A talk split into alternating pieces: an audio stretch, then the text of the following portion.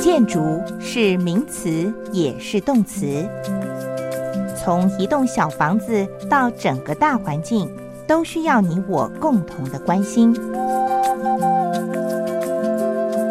邀请您在建筑美乐地的节目中，一块儿来探寻建筑世界的真善美。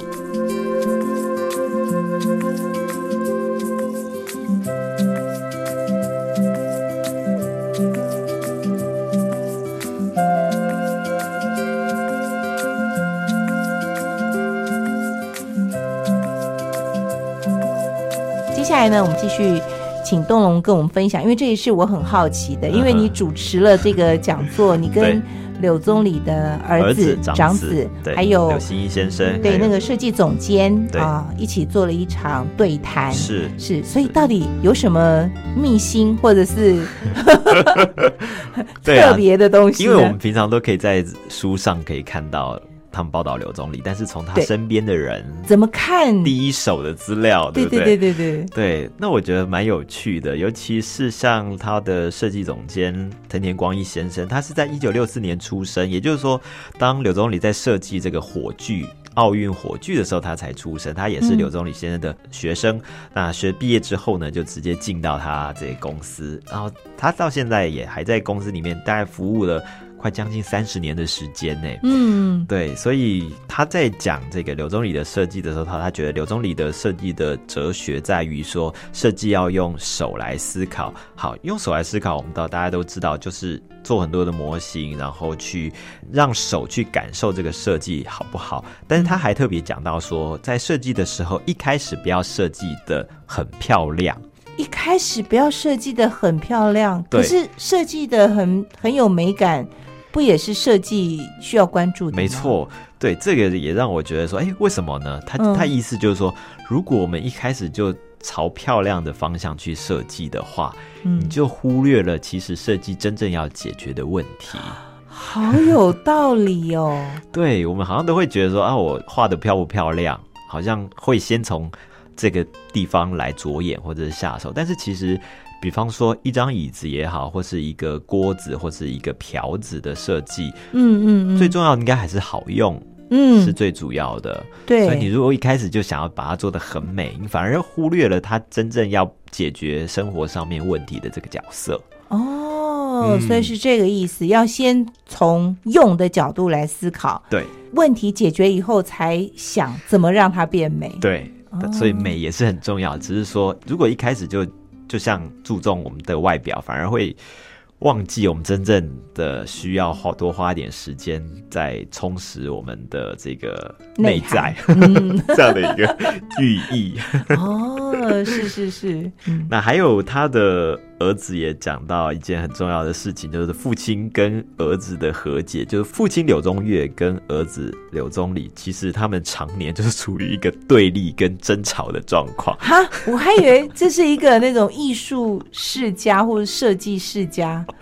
对，因为父亲就是一个民意运动的推动者，所以他而且从小家里都是美的东西。对，但是可能有一点叛逆的心态，所以他在呃学习从小就是他。学的是纯美术的绘画，那后来呢就很喜欢科比意，嗯嗯，然后又开始做了这种工业大量的生产。那父亲，我觉得他们在讲的时候，主要是说美学的概念不同。父亲的美学概念是呃工匠职人一个一个手做生活里面的那。柳宗理是美学概念，就是诶，可能就是比较现代的、比较简单简约的感觉，甚至它的东西是必须要透过机器量产出来的这样的一个设计美感。美学概念不一样，但是后来他们说，刘振宇大概在五十岁左右的时候跟父亲和解了。为什么和解呢？因为他们感受到他们其实目的是一样的。他们目的是什么？就是让一般人，让更多的人可以感受到美。能够感受到设计生活的问题被解决这样的一个重点。所以，即便是他们的过程是不一样，但是他们有共识，就是他们目的殊途同归。对，所以哎呀，何必呢？就之前吵了那么久。是，所以柳宗理后来就跟父亲和解了。对对，其实我自己在看柳青先生，我大概也可以想象到柳宗理可能是怎么样的一位设计师。那甚至有在看其他资料，在讲柳宗悦。爷爷或者父亲的时候，又是一个什么样的角色？比方说，我在问说，哎，你们老板或者是父亲在你们眼中是什么样的一个人呢？嗯，啊，柳呃柳新先生就讲到说，他觉得父亲对他们非常的严苛，因为。呃，天天光一在讲他的老板的时候，他觉得老板是一个非常好的、非常温温柔的一个人。但是就儿子来看，父亲是一个非常严厉的人。哎，这怎么感觉是那种两个不同的人哦？对，刘青先生就说：“哦，那我爸爸爸对你们比较好，我爸爸对我非常凶。那他常常会问我们说：‘哎，你觉得这两个东西哪一个比较好看？’如果他回答回答不出来，爸爸就会说：‘这样你还算是可以生活在世界上的人吗？’就是。这压力也非常严厉，然后过了隔天还会再次问他说：“那你觉得哪一个比较好看？”还还会再问一次。那他说：“哎，这个好看。”父亲就会问他说：“那为什么呢？”那他又必须要有一个自己的理由。对，所以当我就问他们说：“哎，像有工业设计这个研究会里面，也是需要有心血注入，你们是怎么样去？”筛选或者怎么样去挑选你们的同事？对，他就提到说，他觉得这个 sense 就是品味很重要。我听起来我觉得确实是，但是因为柳星先生他就是从小就是在一个爷爷是名艺家，父亲是设计巨匠的一个环境里面产生，所以怎么样去培养设计的品味呢？他觉得就是你必须要。慢慢去累积，就是泡在那个环境里面。对，常常要被想说这个好看还是那个好看？为什么？